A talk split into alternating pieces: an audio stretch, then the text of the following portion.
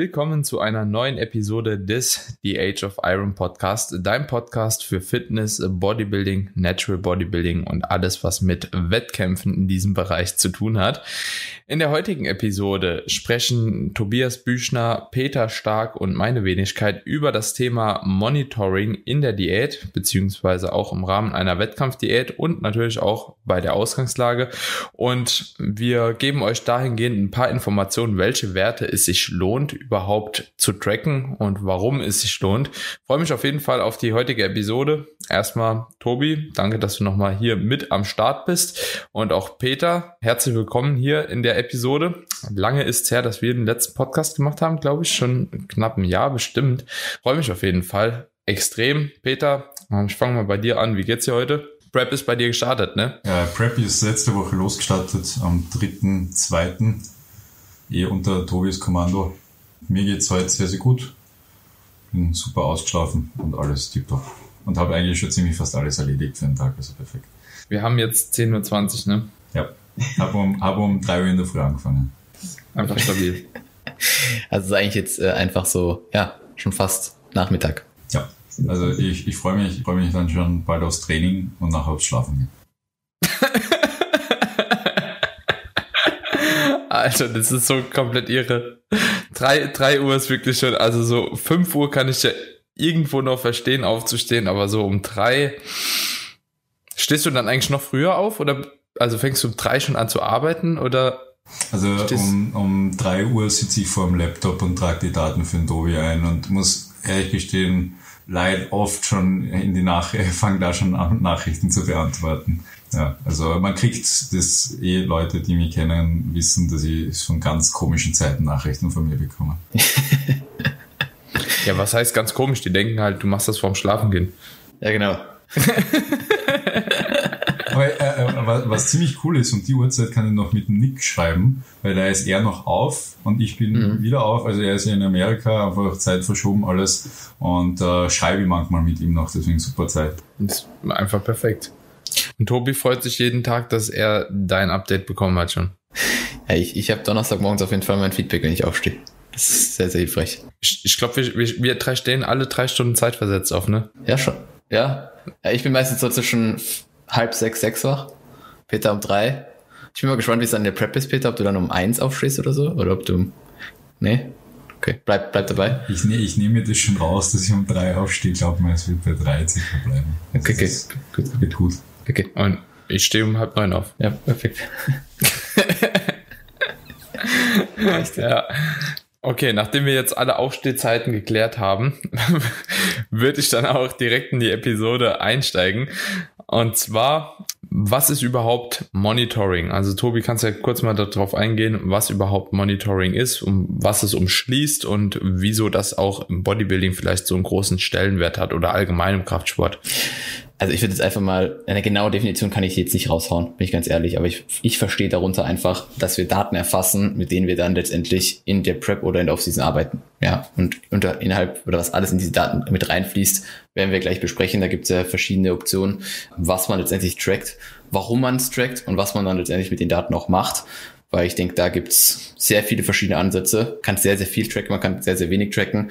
Entscheidend ist, wie die Person damit arbeitet und ob es auch hilft, dann den Kunden oder dem Coach einfach den Weg für die entsprechende Person zu, zu wählen, zu suchen. Und da denke ich, gibt es, wie gesagt, sehr, sehr viele Punkte.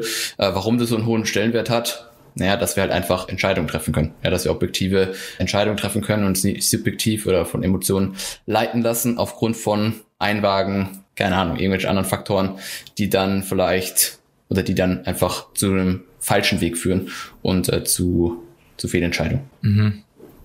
Ja. Ganz grob. Ich denke, also, du hast schon mal gut zusammengefasst. Ja, ich glaube, ich bin mir nicht ganz sicher, aber übersetzt heißt Monitoring, sofern ich mich richtig erinnere, auch einfach nur Überwachung.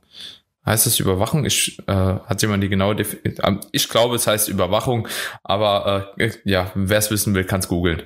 so also, Peter, Peter darf natürlich gerne noch was dazu sagen, wenn er, wenn er zum Beispiel das anders sieht. So, also ich denke, dafür sind wir heute da. Ich denke, groß äh, anders sehen aber kann, also, kann, ich kannst du sowieso nicht. daneben gegoogelt und das heißt Überwachung. Aha, meine Englischkenntnisse sind wirklich äh, der absolute Oberwahnsinn.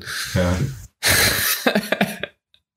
Ich muss auch dazu sagen, also, also es, es, es geht einfach nur darum, man hat halt ein Problem und man schaut halt, okay, was, mu was muss ich tun, damit ich, oder man hat einfach eine Aufgabe erzielen und was muss ich einfach tun, damit ich das erreiche und was muss ich für Überwachung halt einfach einbauen, dass mich das einfach am Ziel führt. Und wenn wir da, glaube ich, ein Wettkampfprep oder sowas anschauen, dann schauen wir uns an, was wird gebraucht für Wettkampfprep, was muss am Ende rauskommen und dann schaue ich mir halt alles an, okay, was muss ich mit dokumentieren oder einfach, ja, monitoren, damit ich genau mhm. dort ans Ziel komme. Ja, ja, und ich denke gerade auch in einem Kontext von einer Zusammenarbeit im Rahmen von einem Coaching ist das natürlich auch ein Tool, das eine gewisse Notwendigkeit abbildet, weil ohne Daten ist halt auch ein Coaching-Prozess einfach ja nicht wirklich interessant beziehungsweise auch absolut nicht valide, weil man ja einfach nur schätzen könnte, was macht der und immer nur auf die subjektive Empfindung des äh, Klienten dann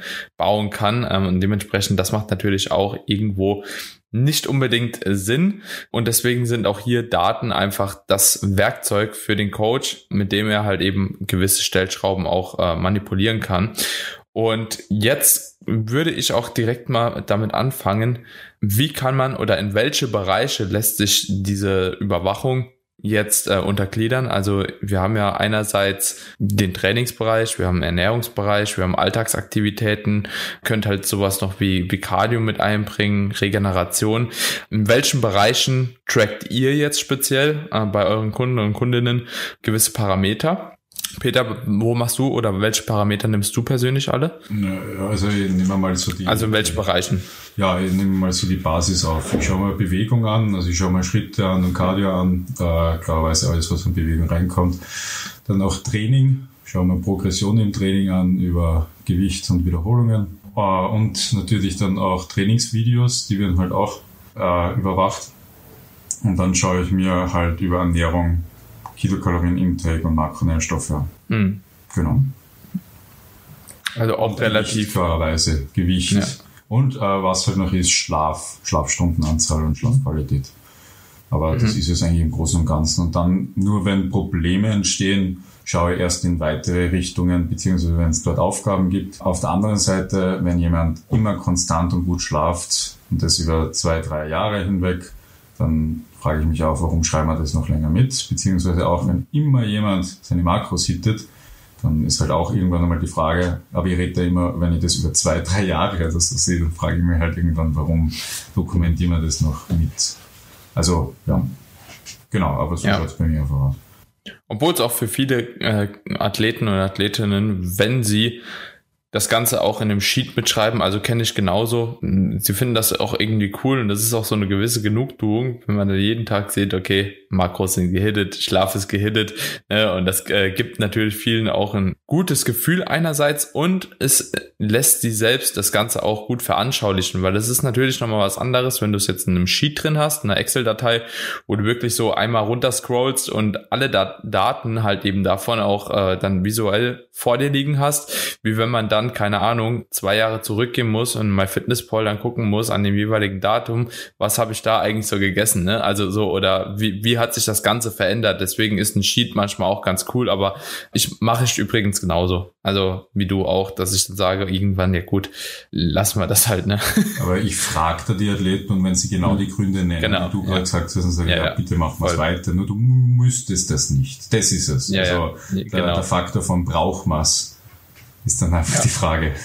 Aber, aber äh, kennst du das auch persönlich, dass das meistens sogar die Athleten und Athletinnen sind, die sowieso so einen Roboter-Lifestyle leben, ja, und dann eh sagen so, ja, nee, ich will das halt machen. also so ganz stumpf, weil sind meistens genau die Leute, ne? Letztens wieder gefragt, letztens wieder gefragt, nämlich bei Athleten, wo seit, vier Jahren schlaft er jede Nacht acht Stunden. Und wir gefragt, so, du soll mir das noch mitschreiben? Hat er gesagt, ja, mache ich gern. Okay, Bro. Mach weiter. Mach weiter. Das wollte, wollte ich gerade einwerfen, dass es eigentlich genau die Leute sind, die eh vieles richtig machen oder die eh dafür sorgen, dass diese Zahlen auch passen, wo du es dann eigentlich rausnehmen könntest, die machen es weiter und für die ist auch kein Problem.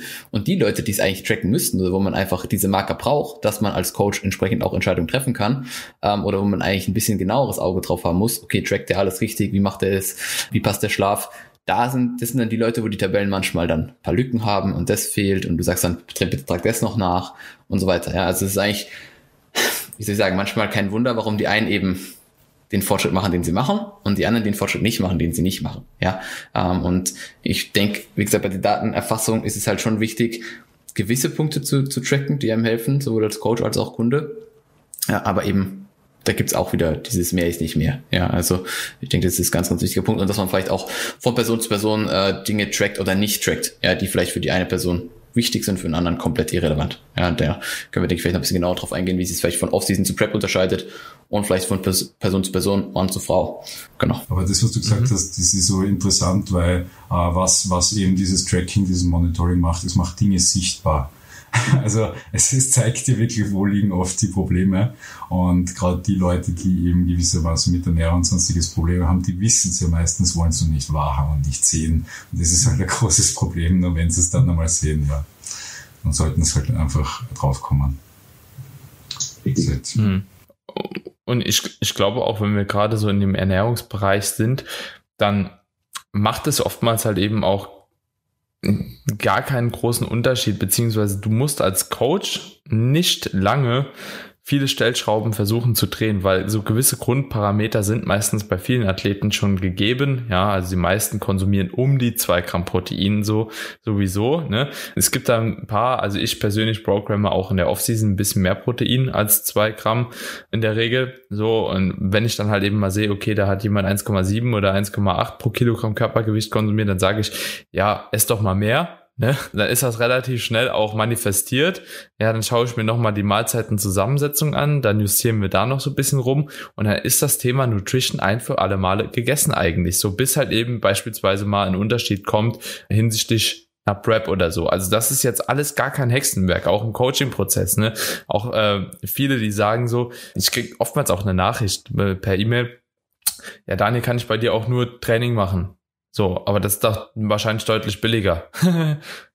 also gerade das Training ist ja eigentlich so das, was Zeit sieht. Und das andere, das, also bräuchte man schon fast gar nicht mit vermarkten, weil das, äh, ja, ist halt wichtig, weil es dem Gesamtprozess zuträglich ist, aber es ist ja keine Arbeit mehr für den Coach, letztlich groß einfach über die Ernährung mal drüber zu gucken und zu sagen, so, okay, das passt oder das passt nicht. Ne? Weil das einfach Parameter sind, die du halt einmal justierst und dann für die restliche Trainingslaufbahn eigentlich so beibehalten kannst, sofern jetzt nicht irgendwie in den nächsten fünf Jahren irgendwie 20 neue Studien rauskommen, die sagen, dass du fünf Gramm Protein brauchst. So, und irgendwie zehnmal am Tag essen ich glaub, solltest. Aber in extremen Bereichen, da wird's wieder interessant. Also immer, wo genau, Probleme genau, anfallen, Prep. immer da, wo, wo Sachen, aber äh, eben auch eine überspitzte Offseason und solche Sachen wie es der Tobi jetzt auch kennengelernt hat, mit wenn Essen einfach schwer reingeht oder solche Sachen, dann kann man auch schauen, ob man gewisse Dinge überprüft, an Lebensmitteln wieder umstellt etc., ob man das wieder leichter machen kann. Also ich glaube, es hat immer mit Extremen zu tun, weil Bodybuilding ist ja so im Grunde eigentlich ziemlich einfach. Ja. Ich, de ich denke, das hängt auch einfach ein bisschen so von der Phase ab, wo sich der Kunde dann befindet, weil, wie du schon sagst, jetzt Ernährung zu managen, gerade in, in einer langen Aufseason, ist jetzt ja, Pille-Palle, ja, wird jetzt auch nicht jeder brauchen, wenn der einfach seine Mal, also bis zu einem gewissen Punkt, wie Peter gerade schon gesagt hat, wenn es dann einfach wieder drum, drum geht, dass die Offseason sehr, sehr lang ist und man sich hier im Hinblick auf die Ernährung wieder vielleicht ein paar andere Dinge einfallen lassen muss, dass es weitergeht. Aber in der Prep zum Beispiel, denke ich, ist es, ist es eben ist es ja viel schnelllebiger, die Anpassung oder die Dinge, die wir hier brauchen bei der Ernährung, ja, ähm, oder die, die Dinge, die wir da vielleicht bisschen tracken und genauer beobachten, wo ich das Thema vielleicht nicht so, also nicht jetzt so, als so locker sehe, ja, weil du ja viel, viel akkuratere Anpassungen machen musst und viel schnellere Anpassungen als in der Offseason jetzt. Das heißt, Prep eigentlich komplett nur eins anzuschauen, ist eh immer schwierig. Ja, ja. also ist eigentlich beides irgendwo Arbeit. Und egal wie, ist es trotzdem eine gewisse Notwendigkeit, ne? Also man kann jetzt halt eben aber nicht sagen, okay, ich nehme nie die Daten der Ernährung halt eben. Ja, also geht, geht halt auch nicht. Es ist halt schon notwendig. Es ist ein Teil des Prozesses, der halt manchmal einen höheren Stellenwert bekommt und manchmal eher einen niedrigeren. Ne? Vollkommen. Ja. Und wie geht er hin bei der Ernährung? Was trackt ihr dort alles? Also was sollte, beziehungsweise jetzt auch nicht nur, was ihr alles trackt, sondern was ein Athlet vielleicht auch im Rahmen dessen tracken sollte, wenn er sich selbst betreut? Also auf was, welche Parameter sollten dort auf jeden Fall beachtet werden? Also ähm, ich mache das immer so, wenn ich einen Athleten aufnehme im Coaching-Prozess, äh, dann beantwortet er mir eh schon ziemlich viel über Ernährung, wie er das macht, etc. Wenn ich merke, der hat eine gute Mahlzeitenfrequenz, äh, etc. von der Makroverteilung stimmt alles, dann gebe ich dem nur noch Makros auf und dann trackt er das einfach mit. Dann läuft mhm. das eh. Nur wenn da wieder Probleme aufkommen oder da was nicht passt, dann track ich mehrere Sachen wieder klarerweise mit, ähm, damit, damit das einfach stimmiger wird. Aber ja. ja aber auch kein, kein, kein großen fancy, fancy Stuff. Ja. Also bevor ich jetzt anfange, dass man jeder wird aufschreibt, wie viele Leute ziehen oder sonst was in jeder Mahlzeit drinnen hat oder äh, Walin oder sonst irgendwas. Ja, das würde mir, glaube ich, ein bisschen zu, zu, zu weit gehen, alles miteinander. Oder ein mhm. Vitaminprofil oder sonstiges davon aufstellen oder keine Ahnung was. Macht ja auch irgendwo keinen Sinn, wenn du nicht einen festen Ernährungsplan auch irgendwo hast, wo man das Ganze vielleicht einmal initial ausrechnen könnte. Und dann, aber das Problem ist, selbst wenn sich dann irgendwie 100 Gramm Reis oder so verändern, hast du halt schon wieder ein anderes Profil, so, ne? Das, also, das macht irgendwie keinen Sinn. Kennt ihr jemanden, der das trackt? Nein, aber man kriegt halt immer wieder so ganz spannende Fragen auch auf äh, Instagram und Co., die sehr, sehr tief gehen, wo du denkst so, warum fragst du das? bitte iss einmal. Also, hm. also ich glaube gar nicht, wie viele Nachrichten bezüglich Antioxidantien ums Training ich bekomme. Ob das nicht schädlich ist, ob das, ob, ob, ob das nicht scheiße ist, wenn ich jetzt meine 100 Gramm Beeren vom Training esse. Oder ob ich da keine Angst hätte, äh, irgendwas auf der Strecke zu lassen. Und, und äh, die Leute, die dir das schreiben, sind ja auf deinem Level. ja, keiner. Ja. Also, das ist auch das Problem, warum sie nicht dort sind. Ich glaube, das können wir in dem Podcast ganz ehrlich sagen. Die, die Leute sollen sich mal um die richtigen Dinge Gedanken machen und nicht um so einen kleinen Kram. Ich denke, man kann es einfach verlieren in diesem ganzen Datentracking und auch analysieren, überanalysieren. Ähm, deswegen finde ich es halt als, sowohl wenn man sich selbst coacht, als auch als Coach, einfach wichtig, dass man sich die richtigen Daten rauszieht pro Person ähm, und dann sagt, okay, das muss ich mir wirklich anschauen das brauche ich, damit ich dich entsprechend betreuen kann oder die Punkte muss ich als Athlet kennen, damit ich auch selbst mit mir Check-ins machen kann, damit ich objektiv bleibe und wenn sich an diesen Parametern was verändert, dann muss ich Anpassungen treffen und wenn nicht, dann passt alles, ja. Und dann fange ich eben nicht an, mir über Antioxidantien vom Training Gedanken zu machen, weil dann halte ich mich halt einfach nur selbst auf, ja. Und das ist halt die Gefahr, finde ich, von diesem Monitoring, dass diese Überwachung einfach überhand nimmt, ja. Dass mhm. du, dass du zu zu fanat auf den Prozess bist. Und es ist ja gut, wenn Leute dort Daten erfassen, aber wie gesagt, diese Daten auswerten, darum geht's ja eigentlich. Und, und dann aufgrund dieser Auswertung Anpassungen zu treffen. Und nicht nur, weil ich jetzt jeden Tag in mein Sheet schreibe, ich schlafe so lange, ich, die Verdauung ist so und so, meine Energielevel sind die und die. Das ist ja, das ist ja nicht, das ist ja nur ein Teil vom Prozess. Ja, entscheidend ist dann, was ich daraus mache. Mhm. Ja, ja, aber das, das sind auch wieder gute Punkte, so dass man das Ganze nicht zu überanalysiert, sondern einfach äh, sich, also ich lasse Daten für mich arbeiten und nicht umgekehrt. Ja. So, also ich will nicht für Daten arbeiten, sondern ich ich persönlich will damit arbeiten. Also es ist ganz, ganz, ganz, ganz spannend. Ähm, was sind so die, die, die wichtigsten Parameter? Ich denke, Ernährung können wir auch groß abhaken. Ne? Also so, da sollte man sich einmal eine ganz gute Basis aufbauen, äh, die Makronährstoffe einmal initial bestimmen und dann anhand vom Körpergewicht letztlich gucken, wo die Reise sich hinentwickelt, Kalorienüberschuss oder Defizit für sich äh, definieren und dann das Ganze auch abschließen. Ähm, habt ihr so, so ein paar Grundtipps, die ihr jetzt sagen würdet, okay, die machen aber auf jeden Fall hinsichtlich der Ernährung schon mal Sinn. So einfach nur so ein paar Grundeigenschaften, die man über den Tag vielleicht äh, gewährleisten kann, um da auch schon mal so eine, eine Basis zu erschaffen, dass wir da vielleicht auch einfach mal einen kurzen Mehrwert noch geben. Hm, vielleicht kann man noch ganz kurz zur Ernährung mit einwerfen, ähm, was jetzt Waage und, und äh, Kalorien angeht. Wenn man das irgendwo damit reinziehen will, sind einfach auch Bilder, ja, weil auch Bilder gehören irgendwo zum Monitoring, äh, sowohl jetzt in der Prep als auch äh, in der Offseason. Ist einfach die Frage dann, in welchem Abstand man die Bilder macht, aber anhand der Bilder treffen wir drei ja auch alle Entscheidungen im Aufbau oder in der Diät, ja, mhm. weil irgendwann ist in der Prep einfach der Punkt gekommen, wo Körpergewicht nicht mehr alles ist, ja, wo Bilder entscheidend sind. Äh, Im Aufbau genauso, dass wir irgendwann einen Punkt haben, okay, wir haben jetzt halt immer noch seit drei Wochen das gleiche Gewicht, aber schau dir einfach die Bilder an. Du schaust anders aus jetzt als vor drei, vier Wochen. Ja, deine Körperkomposition hat sich verändert. Das heißt, richtige Bilder zu machen, ehrliche Bilder zu machen in gleichem Setup, sind auch irgendwo eine Art von Monitoring, die in diesen, eigentlich in diese Ernährungsschiene ja noch mit reinspielen, weil die Ernährung ja letztendlich, klar, in Kombination mit Training, aber irgendwo auch Einfluss durch das Gewicht auf unseren Look hat. Ja, also vielleicht kann man mhm. das da noch mit reinpacken, dass man halt als Coach, als Athlet irgendwo auch in regelmäßigen Abschnitten Bilder macht. Äh, in der Prep natürlich häufiger als jetzt im Aufbau. Aber um einfach den Punkt auch abzudecken, weil das halte ich für einen sehr, sehr wichtigen Punkt, den viele halt eben nicht auf, oder viele machen schon Bilder von sich gerade in dem Coaching-Prozess, aber wenn sie selbst sich coachen, dann setzen sich viele nicht so, so sehr mit ihrer Form in einem ehrlichen Licht auseinander, sondern flexen halt den Arm im Gym. Okay, schaut besser aus, schaut schlechter aus, aber es kommt nie dieses Full-Body-Update, wo man sich dann vielleicht auch mehr mit seinen Schwächen auseinandersetzt. Äh, und die müssen letztendlich besser werden und nicht nur die Stärken. Wenn der Arm dick ist im Gym, dann ist es eh toll, aber das ist halt nicht alles.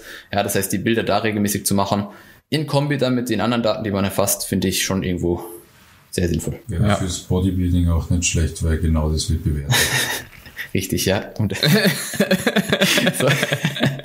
Ja, also wir, natürlich auch, da, wir reden da von Daten und eigentlich geht es die ganze Zeit auch darum, dass man eigentlich gut ausschaut. Aber Look, genau, richtig. Und deswegen ja, wäre ja. gut, wenn man einfach Fotos einfach ja, auch mit dokumentiert und die vergleicht. Ja. Also, aber da auch wieder ganz kurz sage ich nur ein, was nämlich so Umfänge und sonst was angeht, da würde ich schon wieder einen Stopp reinmachen und würde yep. sagen, yep. bleiben wir bei den Fotos. Also mhm. ich habe noch nie Umfänge gemessen in meinem Coach. Ich, ich mache es bei, bei ein paar tatsächlich. Also die, die extrem Bock drauf haben. Ja. Also ich sag, was manchmal cool ist, ist Bauchumfang zu messen, überhaupt bei adipösen mhm. Leuten und sowas, weil es auch cool das mitzuverfolgen, überhaupt wenn das Gewicht einmal ein bisschen steht und sonstige Sachen, wenn es da einfach jede Woche einen Faden rumlegst und den aufhängst, mhm. macht das ein mhm. cooles Bild, wenn der immer kürzer wird. Mhm.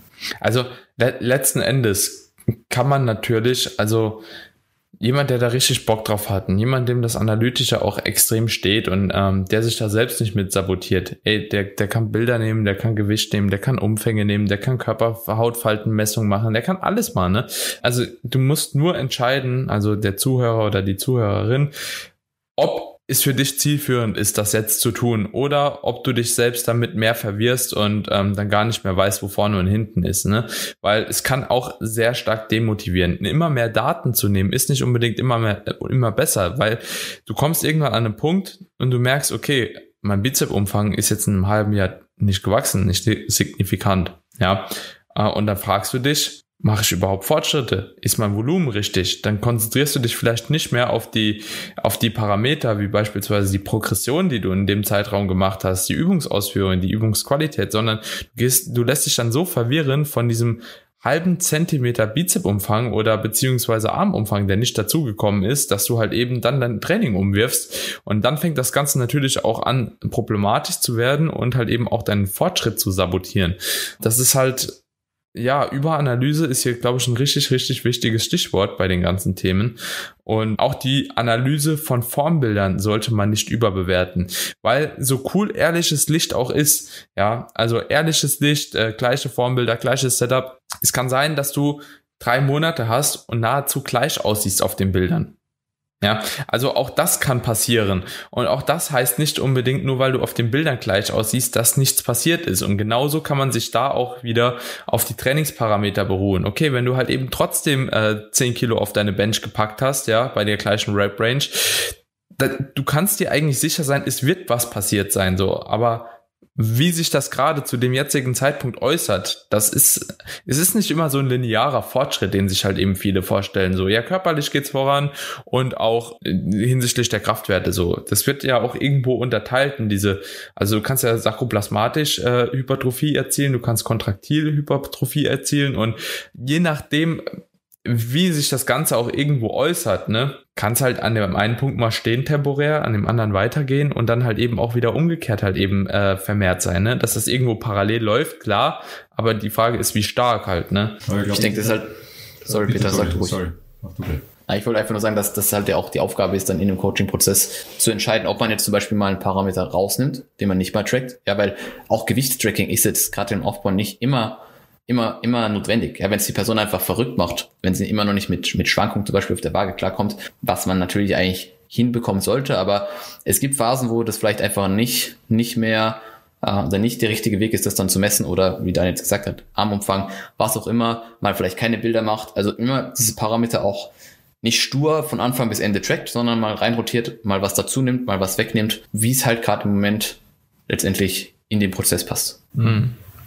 Ähm, Tobi, du hast Ja, Peter? Ich wollte noch dazu sagen, deswegen ist es, wenn man es, glaube ich, ganz äh, hart runterbricht, einfach gut zu schauen, was ist jetzt mein Ziel und welche Daten brauche ich dafür, die mir halt genau. dafür Aussage genug geben, um das zu erreichen.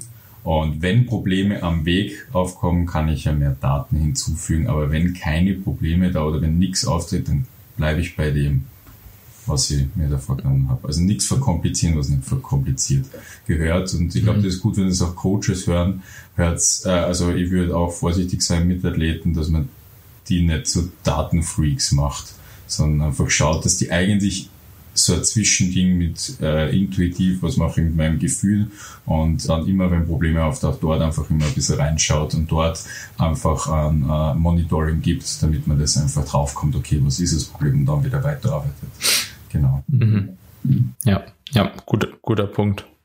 Tobi, du hattest eben das Thema auch von Bildern angesprochen, ja. Ähm, ich denke, wir können mal ganz kurz hier bei dem Punkt bleiben, weil es definitiv auf jeden Fall ein wichtiger Punkt ist, den ich auch noch auf der Agenda so zumindest im äh, Kopf hatte.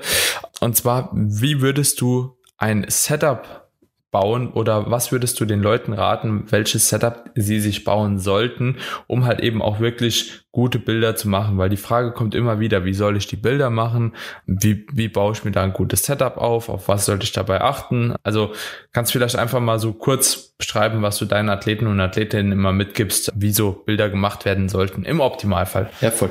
Also ich finde den Zeitpunkt wichtig, dass man den Zeitpunkt einfach immer gleich will, dass man sich Bilder mal abends macht, mal morgens, mal mittags. Ja, dass man sich einfach eigentlich einen Tag oder am besten morgens einfach einen nüchternen Zustand, in nüchternen Zustand fotografiert. Ja, das ist schon mal das erste, ob jetzt Pose oder nicht Pose. Ja, und ob ich dann ein, mir jetzt ein Ringlight hole, ob ich mir jetzt einen schwarzen Hintergrund mache, ob ich das Ganze also im Setup kann man sich, denke ich, auch ein bisschen verlieren. Ja, ich sage den Leuten immer, probier es von einem Tages, also von einem Licht, Tageslicht zu machen, also von einem Fenster im Optimalfall. Ja, damit wir einfach eine entsprechende Lichtquelle haben und jetzt nicht gerade äh, anaboles Licht von oben, was irgendwie extrem viel Schatten wirft und dann auch so ein bisschen den Ist-Zustand einfach verschleiert, weil Darum geht's ja. Ja, es geht ja nicht besonders drum, dass du jetzt in diesen Bildern mega gut ausschaust, sondern sollst so ausschauen, wie du halt letztendlich bist. Ja, äh, und jeder von uns weiß, dass man je nach Licht mal besser, mal schlechter ausschaut. Ja, äh, mhm. aber ich denke, es ist wichtig, dass man zu diesen Check-in-Bildern, die eben sehr ehrlich sind, wo wir uns, wie gesagt, morgens nüchtern bei Tageslichtquelle, wenn möglich, fotografieren, auch Bilder aus dem Gym vielleicht ergänzend dazu nimmt, weil auch solche Bilder haben einen gewissen Einfluss auf zum Beispiel eine Prep-Einschätzung vom Körperfettlevel, äh, Form, Formentwicklung. Also nicht nur starr in diesen Check-in-Bildern denken, die brauchen wir natürlich, um den Prozess zu vergleichen, aber so ein Add-on durch Pump-Bilder, durch, durch mal Bilder in einem anderen Setup sind nie verkehrt. Ja, also es gibt ja auch wieder nicht nur einen Weg, ja, sondern verschiedene Wege, aber ich empfehle Leuten, wie gesagt, morgens nüchtern zum gleichen Zeitpunkt, ähm, wenn möglich zum gleichen, zur gleichen Uhrzeit, vor einem Tageslicht. Wenn es das nicht gibt, dann kann man sich ein Ringlight holen, damit man einfach die Lichtquelle standardisiert, weil je mehr Standards wir in diesen Bildern haben, desto vergleichbarer werden sie auch. Ist eh klar. Ja, ähm, wie gesagt, eine, eine schwarze Leinwand hinten dran zu machen. Es muss nicht unbedingt sein, wenn halt eine Wand hinten dran ist, ist super. Wenn aber da hinten dran jetzt Raum ist, kann man mit den Bildern trotzdem arbeiten. Also, wie gesagt, kann, man kann das ein bisschen verkomplizieren, man kann sie aber einfach nur fotografieren. Ja, genügend Abstand natürlich irgendwo, ja, es ist halt so, ja, genügend Abstand einfach zur Kamera zu haben, dass man vielleicht nicht super nah steht. Kamera würde ich immer so auf Hüfthöhe platzieren, ja, also nicht immer so von so schräg unten oder von oben. Das ist vielleicht auch jetzt nicht der, das Sinnvollste, das vielleicht zu den Bildern. Aber Peter kann gerne ergänzen, ähm, was er seinen Leuten sagt. Oder ihr, du. Also schauen, dass wir das immer einheitlich halten. Ich sage meinen Leuten auch, ich würde euch gern ganz am Bild sehen. Habt da immer schon ganz spannende Bilder zugeschickt gekriegt auch. Das kennt ja jeder von uns, glaube ich. Aber so einfach ein ganzes Update vom ganzen Körper. Gleiches Licht ist immer vorteilhaft, damit man Veränderungen sieht.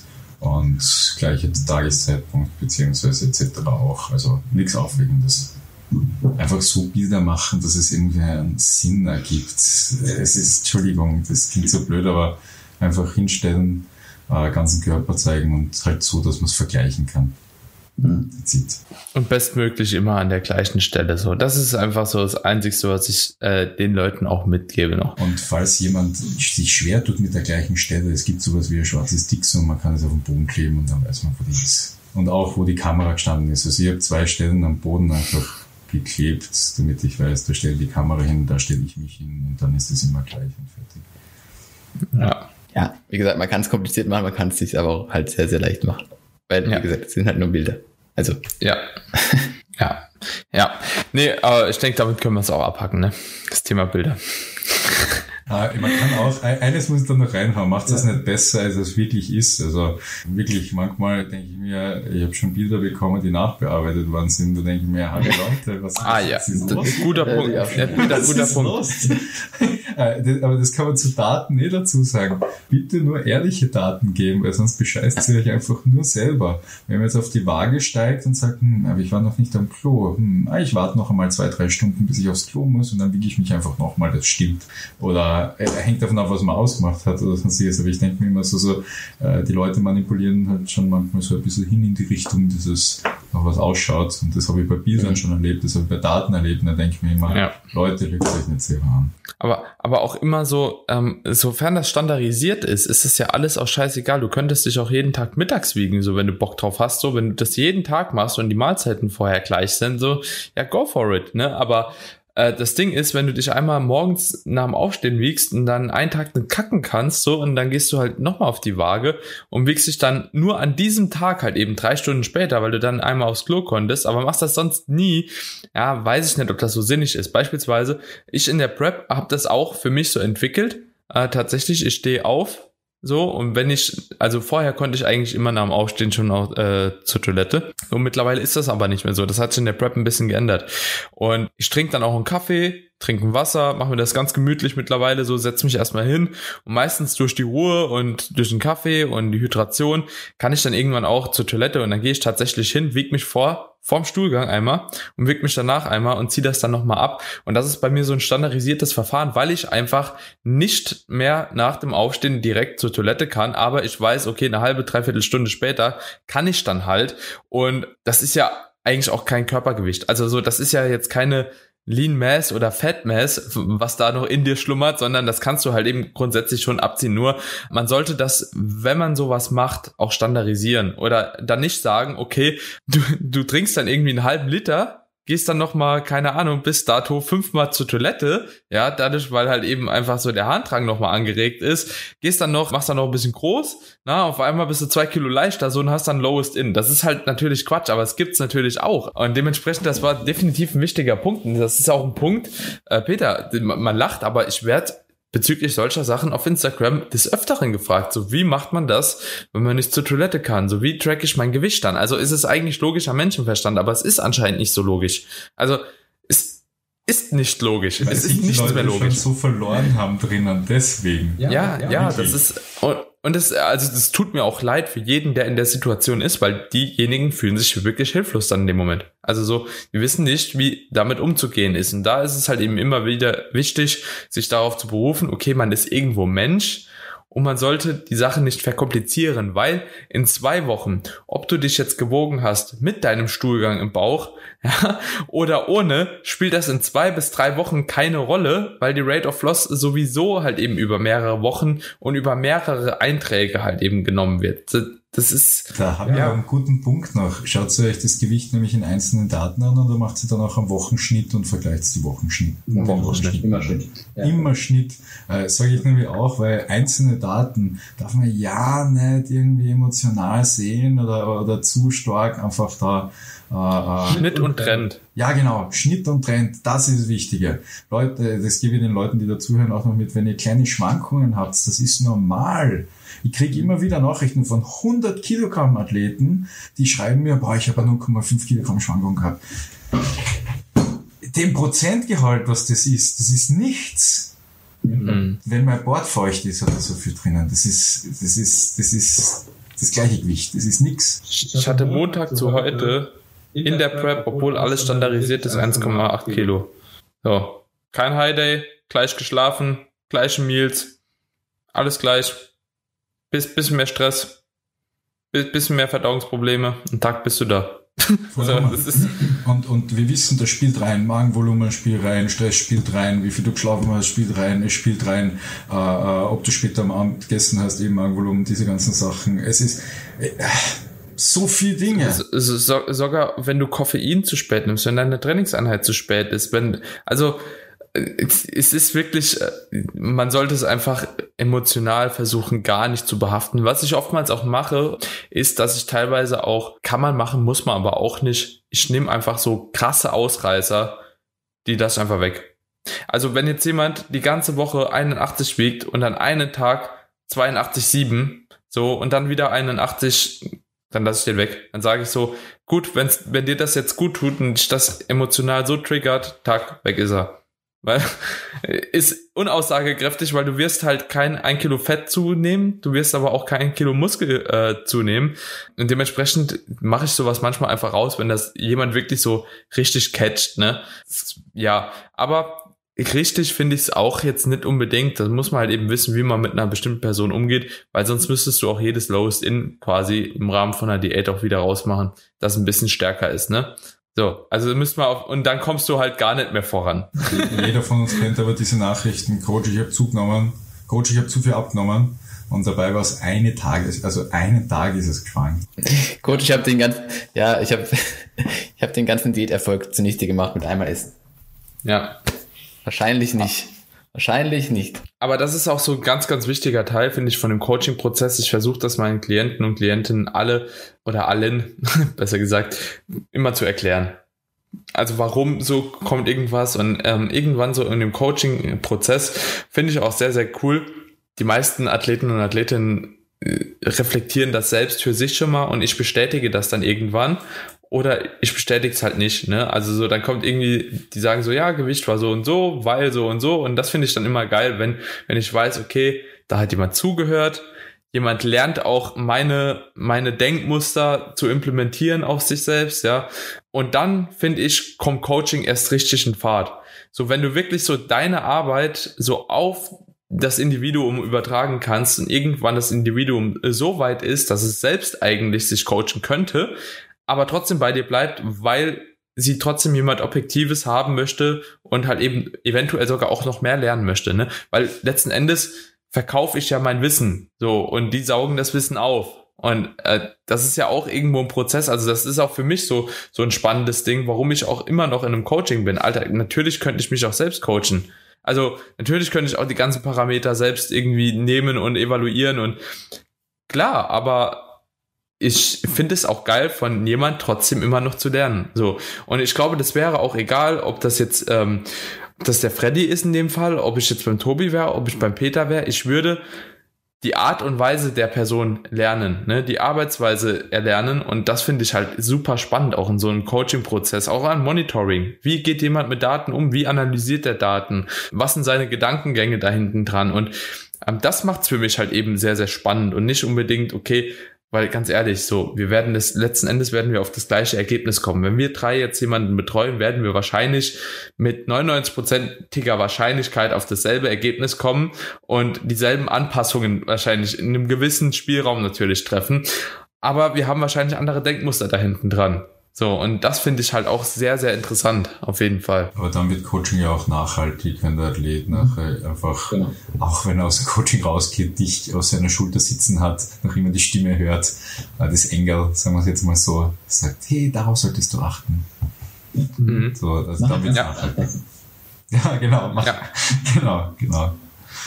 Ja, ja, aber, aber spannendes Thema. Thema. Ja. ja. Tobi, hast du noch irgendwas im Kopf gehabt? Vielleicht können wir mal noch ganz kurz auf so, ich weiß ja von Peter, was, was er in seinem Coaching-Prozess beim Nick alles getrackt hat. Ja, weil ich jetzt, jetzt Einblick in das Sheet hatte. Vielleicht über ein paar Parameter sprechen, wie in deinem Fall Blutdruck, Blutzucker, so ein paar extra Punkte, die man tracken kann, vielleicht nicht muss. Einfach so ein bisschen unser Feedback dazu. Oder von dir, Peter, von dir, Daniel, so ein paar außerordentliche Parameter, die man tracken kann in Sonderfällen oder die man vielleicht einfach weglässt. Mhm. So, ich, Peter, willst du starten? Ich kann jetzt einfach mal kurz aufzählen, was ich alles mitgeschrieben habe. Mhm. Da war von Schlafenszeit zu Aufstehzeit, zu Schlafstundenanzahl, zu wie habe ich geschlafen, Gewicht, Blutdruck, Trainingsdaten, was ich trainiert habe, zu welcher Zeit ich trainieren gegangen bin, wie die Trainingssession war, wie die Energie überhaupt am Tag war. Und dann ist noch Verdauung dazugekommen, Stress am Tag, ich glaube, das war's fast, oder? Das war's, glaube ich, ja. Weil man muss ja ganz klar sagen, geht ja. aber noch. Geht, geht, geht noch immer. Geht noch immer voll. Genau. Ja, voll. Also dafür darf also, ich jetzt nichts sagen. Darf ich jetzt nichts sagen. Nee, ich denke auch. Ich sage auch, äh, ich finde jetzt Blutdruck, Blutdruck nicht so abwegig, ob es jeden Tag macht, ist halt die Frage. Aber ich sage, wenn man sehr schwer wird, schadet es nicht, manchmal den Blutdruck auch noch zu überprüfen und zu schauen, dass man da in einem überschaubaren Bereich einfach bleibt. Blutzucker zwischendurch halt auch einmal rein. Aber das, also das müsste nicht jeden Tag sein, das muss ich auch dazu sagen. Außerdem hat man nachher Fingertit und weh, wenn Blutzucker jeden Tag misst, dann zerstichst du, glaube ich, alles. Aber es, also so, so aussagekräftig, also so viel sagt das dann auch wieder nicht. Es sind immer wieder mhm. so Helfmarker, schadet, glaube ich, nicht, wenn man die auch nimmt. Nee, denke ich auch. Ja. Aber das war ganz gut zum, zum Mitschreiben. Ja. Ja, also was ich jetzt äh, bei meinen Klienten noch tracke, ist auch auf jeden Fall ähnliches Zeug. Hinsichtlich der, der Nutrition lasse ich mir tatsächlich auch eine Mahlzeitenfrequenz mit angeben. Einfach nur aus dem Grund, weil ich sehen will, wie viel Proteinfeedings letzten Endes über, über den Tag reinkommen. Und ich da auch manchmal halt eben schon den ein oder anderen Ausreißer bei einem Klienten halt drosseln kann. So, es gibt manche, die essen irgendwie siebenmal am Tag bei 1500 Kalorien oder so, wo ich jetzt halt eben sage, okay, das ist jetzt vielleicht nicht so unbedingt Sinn der Sache. Genauso gibt's halt eben auch Leute, die 4000 Kalorien in zwei Mahlzeiten essen, wo ich dann auch denke, ja gut, könnte man auch auf jeden Fall optimieren. Und das ist auch ja nachweislich, dass halt eben eine ähm, größere Mahlzeitenfrequenz, sagen wir mal im Rahmen von drei bis sechs Mahlzeiten, ähm, obwohl ich das Ganze eigentlich so primär auf vier bis fünf vielleicht runterdrosseln würde, äh, wahrscheinlich hinsichtlich der Proteinsynthese einfach am sinnigsten ist und dort kann man auch das Protein einfach am klügsten ähm, über den Tag verteilen. Und das sind so, so, so ein Ding, was ich auf jeden Fall noch tracke. Die Mahlzeitenfrequenz, wie gesagt, wenn man sich selbst betreut, muss man das halt eben eigentlich nicht machen, weil ja gut, du wirst schon wissen, wie viele Mahlzeiten du am Tag konsumierst, hoffe ich auf jeden Fall für dich, sonst hast du ein Problem. Und ansonsten äh, lasse ich mir noch mit tracken, auf jeden Fall auch die Schlafdauer, Schlafqualität, das lasse ich auch initial bei jedem tracken und auch in jeder Phase, weil das einfach super ausschlaggebend irgendwo ist für den äh, Prozess. Das Energielevel lasse ich mir auf jeden Fall auch immer noch mitgeben und auch die Session RPI lasse ich äh, mir mit tracken, bei den meisten zumindest, weil das einfach in Kombination Schlafqualität Qualität, Schlaf, Session RPI, Trainingsleistung und auch dem Energielevel mir schon relativ gute Einblicke auch übermittelt. Ähm, ist eine Einheit vielleicht auch ein bisschen zu hart von mir geprogrammt, weil wenn ich jeden Tag sehe, nachdem der Beine trainiert hat, ist das Energielevel bei 1, die Schlafqualität komplett im Keller und die Session RPI von der Einheit bei 10, ja gut, dann weiß ich als Coach, ich sollte an der Einheit vielleicht ein bisschen was manipulieren, weil das ist halt eben auf Dauer nicht so zielführend oder die Einheit erzeugt wahrscheinlich ein bisschen zu viel Ermüdung. Und deswegen äh, muss ich sagen, track ich auch sehr, sehr gerne das Energielevel tatsächlich mit ähm, und auch die Session RPI mit, weil das in Kombination von diesen Parametern halt eben doch schon eine ziemlich gute oder einen ziemlich guten Überblick über die Trainingssituation und auch die systemische Ermüdung eines Klienten und einer Klientin gibt, insbesondere auch in den letzten Wochen von einem Trainingzyklus, wo man dann eventuell mal entscheidet, okay, äh, mache ich jetzt einen Deload, pushe ich noch eine Woche oder wie lange mache ich den Deload? Ja, ähm, ist es besser, vielleicht nur zu resten und so weiter und so fort. Ähm, und da habe ich auch so für mich so ein Konstrukt entwickelt jetzt mittlerweile im Kopf, wo ich weiß, wie ich die Parameter halt bei einem Klienten zu deuten habe und kann damit halt einfach auch sicherere äh, Entscheidungen treffen, würde ich mal sagen, so die auch beziehungsweise ein bisschen begründbarer sind, ähm, anhand von objektiven Parametern und nicht nur subjektiven Äußerungen, die der Klient, Klientin mir dann halt eben mitgibt. Ähm, und das ist halt eben sehr, sehr spannend. Also deswegen nehme ich ganz gerne noch das Energielevel. Hunger und Sättigung frage ich auch ab, nicht immer. Cardio Steps frage ich auch ab, nicht immer. Ähm, also ich habe Leute, die tracken Steps, ich habe Leute, die tracken Cardio, manche eher weniger. Also gerade auch wenn jemand mit dem Fahrrad beispielsweise immer zur Arbeit fährt, äh, lasse ich mir das halt eben auch mit aufschreiben, temporär, bis ich dann irgendwann sage, okay, das ist halt immer gleich, so lassen wir jetzt. Und vielleicht noch ganz interessante Parameter. Jetzt, ich denke, beim Training ist es sowieso klar, Wiederholungsbereich, RER und was machen wir noch, das Gewicht letztlich. Ähm, was ich noch interessant finde, was Freddy jetzt tatsächlich mit mir trackt im Rahmen von der Prep, ist noch so die wahrgenommene Erholung, ähm, die ich an einem Tag habe. Ähm, der wahrgenommene Stress, Trainingsbereitschaft und Lust auf Training. Und was haben wir jetzt noch drin? Ich habe gerade mal das Sheet aufgemacht.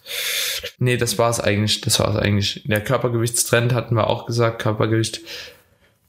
Und, und den Proteindurchschnitt rechnet er jetzt mittlerweile in der Prep noch aus.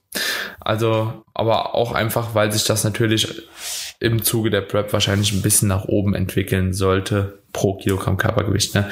Ja, das sind noch so Parameter, die ich jetzt tracke, die man vielleicht auch nicht immer tracken müsste. Und ich lege auch Wert auf Verdauung.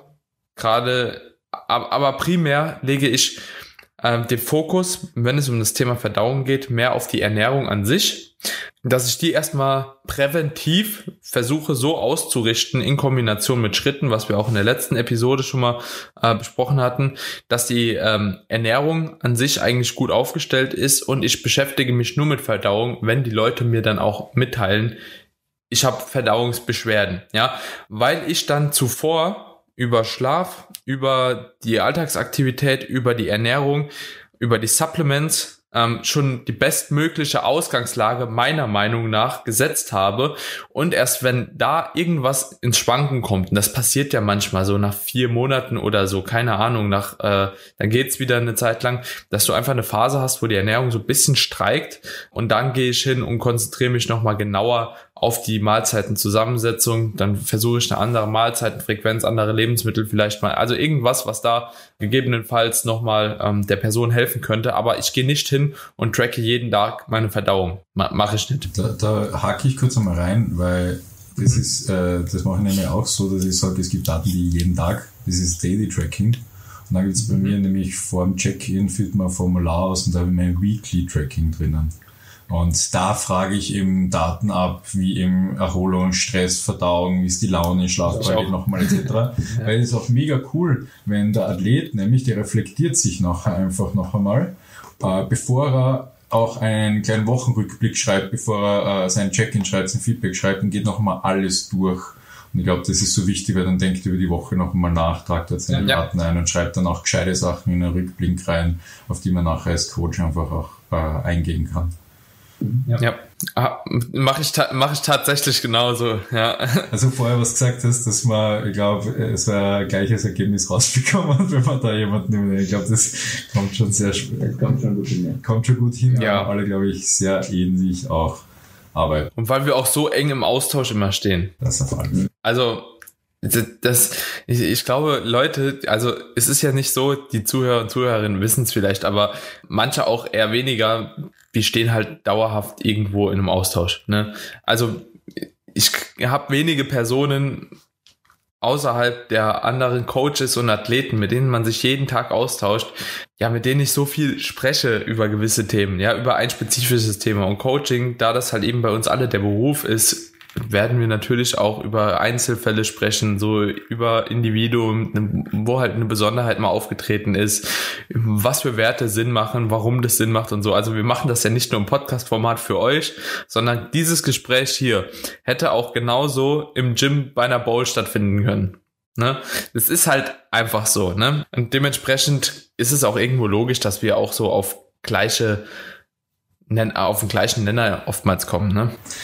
Ich, ich, möchte noch was äh, ansprechen, weil ich fragen wollte, ob das bei euch auch so ist. Wenn man schon lang genug von Athleten Daten aufgenommen hat und das Ganze auch mitgeschaut hat und schon immer interpretiert hat, man kriegt dann so ein Feeling, dass man weiß auch, was passiert mit dem Athleten, wenn man gewisse Anpassungen macht. Und ist das bei euch auch so? Ich, ich, äh, auf jeden Fall. Ich äh, wage mich sogar manchmal aus dem Fenster zu lehnen, mehr als bei mir selbst. Ja, also wenn ich mein Körpergewicht beispielsweise manchmal sehe, deswegen habe ich ja auch noch jemand, der da drüber guckt. Aber bei anderen Athleten, Athletinnen, ich weiß ungefähr, wo der Gewichtstrend hingeht. Geht der runter, geht der hoch? Ich weiß das einfach so. Dann sage ich auch so, ja, ähm, ich gehe mal davon aus, dass nächste Woche nochmal äh, auf jeden Fall ein Gewichtstrend nach unten geschieht. Und ansonsten dann, keine Ahnung, dann kam das so, ne? Und dann sage ich, ja, der, der Drop war krass, analysiere das nicht über. Ich denke, jetzt wird es wahrscheinlich eher so gleich bleiben, so und es geht erstmal nicht weiter so. Ne? Und da muss man natürlich aufpassen, mit wem du das machen kannst, diese Kommunikation, diese Art von Kommunikation, nicht, dass du jemandem auch irgendwie was mitgibst, was er dann erwartet und es trifft dann wirklich mal nicht ein, sondern bist du der Buhmann oder so, aber du bist ja auch kein Wahrsager, aber du kennst die Leute so gut, dass du irgendwann weißt, wahrscheinlich, oder die Wahrscheinlichkeit ist jetzt hoch, dass genau das passiert. Das geht ja. aber auch nur bei Athleten, die funktionieren. Also das muss man ja, genau. sagen. Ja, ja, ja voll, voll, voll. Ja. Weil mit der Bar habe ich schon in den Gruppencalls sogar Wetten abgeschlossen für die nächste Woche, was so passieren wird. Und das ist immer sehr, sehr lustig. muss man ja. ja. sagen. Man kriegt nämlich wirklich ein unfassbares Feeling. Tobi, wie ist das bei dir? Ja. ja, voll. Ich kann mich nur anschließen. Also man wird ja auch immer besser, sag ich mal, im Daten auswerten, ja. Daten erfassen und hat halt auch einfach schon mehr gesehen. Ne? Also wenn du, wenn du gewisse Punkte sind halt, wir sind alle irgendwo unterschiedlich, aber manches ist halt auch einfach irgendwo bei uns allen gleich, ja, bei vielen, in vielen Dingen. Und du hast schon recht, dass es natürlich meistens nur mit Leuten geht, die auch wirklich 100% umsetzen, wo keine wirklichen Fehlerquellen von außen ein, einfließen, die dann unsere Einschätzung irgendwo vielleicht beeinflussen. Aber würde ich auf jeden Fall zustimmen, sowohl dir, Daniel, als auch dir, Peter, dass äh, man schon, ja, meistens erahnen kann, was passiert. Das ist ja auch ganz spannend. Man weiß, wenn man beim Erstgespräch manchmal schon, was das Problem vom Athleten ist und solche Sachen. Man hört die Worte, man hört die Sachen, die halt anstehen. Man weiß einfach schon, okay, das, das, das muss ich machen, damit der Athlet dorthin kommt, wo er hin muss. Deswegen sind Daten für Coaches auch manchmal, glaube ich, so wichtig, weil man kriegt, also man kriegt ein unglaubliches Gespür. Das ist so wie beim Tracken. Wenn du lang genug getrackt hast, ja, dann weißt du von einem Hühnchen den Eiweißgehalt, wie viel Kilokalorien das hat, dann, dann weißt du von Reis und von, aber diese Klassiker, du weißt das alles, so Learning by Doing. Das gleiche mhm. passiert auch bei uns Coaches, dadurch, dass wir jeden Tag Daten sehen, Daten sehen, Daten sehen, wissen, wo geht die Veränderung hin, alles das passiert bei uns auch sowas, dass wir einfach schon, wenn wir Dinge sehen, einfach einschätzen können, sagen können, okay, okay, okay, da müssen wir angreifen, da müssen wir tun, das, das mhm. hilft uns sehr äh, spannend. Wisst, wisst ihr, was interessant ist? Ich habe gestern äh, oder vorgestern einen Podcast von Misha Janiek gehört über so zehn Denkfehler, die man oder zehn Glaubensmuster oder so, die man ablegen sollte, beziehungsweise mit denen man sich mal beschäftigen sollte. Irgendwie sowas in, in, in dem Dreh war der Titel. Auf jeden Fall war so eine Sache dabei, wo er erzählt hat, man kommt aber irgendwann auch in ein Stadium rein, wo man solche Sachen auch nicht mehr weiß. Also man, man, man hat die so verinnerlicht, man hat die so aufgesaugt, dass du gar keine Ahnung mehr hast, wie du das jetzt erklärst. So, oder dass du gar keine Ahnung mehr hast, wie viel Gramm, äh, keine Ahnung, wie viel Gramm Kohlenhydrate haben Haferflocken jetzt eigentlich? So, weil du, du, du weißt, deine Mahlzeit ist so und so aufgebaut, du isst die routiniert schon, aber ich kam letztens in die Situation so, ich weiß nicht mehr, welches Lebensmittel das war, wo ich dachte so, das weiß ich zu 100 Prozent, ich habe das voll falsch eingeschätzt, ne? So, und ich dachte so, wie konnte das jetzt passieren? So, das, also so, das konsumiere ich schon so lange, dass ich gar kein, ich glaube, es waren Eier. Ich glaube, bei Eier waren es. So, wo, wo ich dachte, so, wie viel Fett hat jetzt das Ei und wie viel Eiweiß? Und irgendwie, ich habe da, ich weiß es nicht mehr. Auf jeden Fall ertappe ich mich da auch immer wieder bei gewissen Dingen, wenn ich auch gerade Podcasts höre oder äh, nochmal ein, ein Video gucke zu einem Thema. Das ist so simpel, dass ich manchmal nicht mehr wüsste, wie ich das erkläre. So, und dann frage ich mich selbst so, aber da, das ist wirklich der Grund, weil man einfach so gut ist schon in gewissen Dingen, die so verinnerlicht hat, dass das einfach Routinen geworden sind, wie es im Bodybuilding halt immer ist. Routinen, Gewohnheiten, dass du gar nicht mehr drüber nachdenkst, warum, warum, warum nimmt ihr Zink? Ja? Warum nimmt ihr Vitamin D3? Welche Vorteile hat das alles so? Was bringt Kurkumin mit sich? Wie soll die Dosierung sein? Alter, manchmal so Dosierung von Vitamin K2, ja?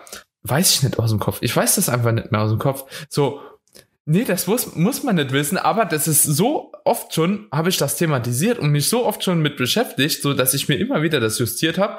Und da, ich nehme jetzt einen festen Wert und dann äh, ist das halt so.